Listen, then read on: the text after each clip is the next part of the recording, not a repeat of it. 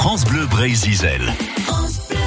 Partage de sensations euh, en vol au-dessus du Finistère avec euh, Jérôme Ouivet tous les jours sur France Bleu Brésil. Vol au-dessus du littoral de Bretagne dans le Finistère, au-dessus de l'île Vierge aujourd'hui. Vol au-dessus du littoral de Bretagne. Aujourd'hui, je vous propose de prendre de la hauteur et de survoler le plus grand phare d'Europe. Vous l'avez reconnu?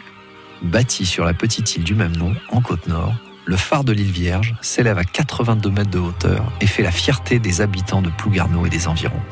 Situé à l'entrée de la Manche, un endroit stratégique en matière de navigation, sa construction s'étala sur 5 ans. Construit avec du granit local, il projette toutes les 5 secondes un éclat blanc qui porte jusqu'à la distance respectable de 27 000 marins. À l'intérieur, le visiteur doit gravir 365 marches avant de pouvoir admirer l'impressionnant panorama. 12 500 plaques d'opaline furent installées à la construction pour permettre de lutter contre la condensation. À ses côtés, un petit phare mis en service le 15 août 1845, jour de la fête de la Vierge, culmine à 33 mètres.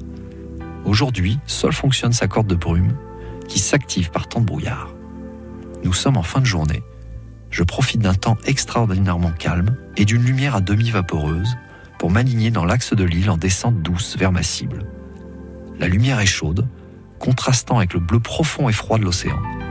L'horizon se confond avec le ciel et m'offre une ambiance étrange. Waouh Là, je sens que je tiens une image bien particulière.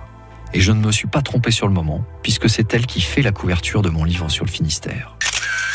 Mon conseil photo aujourd'hui, en rapport avec cette image, nous rappelle que la qualité de la lumière fait souvent l'essentiel d'une photographie. Le paysage le plus simple peut devenir une merveille si la lumière est belle. A contrario, sans lumière, vous aurez du mal à mettre en valeur le plus bel endroit du monde. Prenez donc soin d'observer la lumière, son effet sur ce que vous voulez photographier. Soyez patient, attendez le bon moment, le bon jour et la bonne heure, vous serez récompensé par le résultat. Jérôme Ouivet qui nous raconte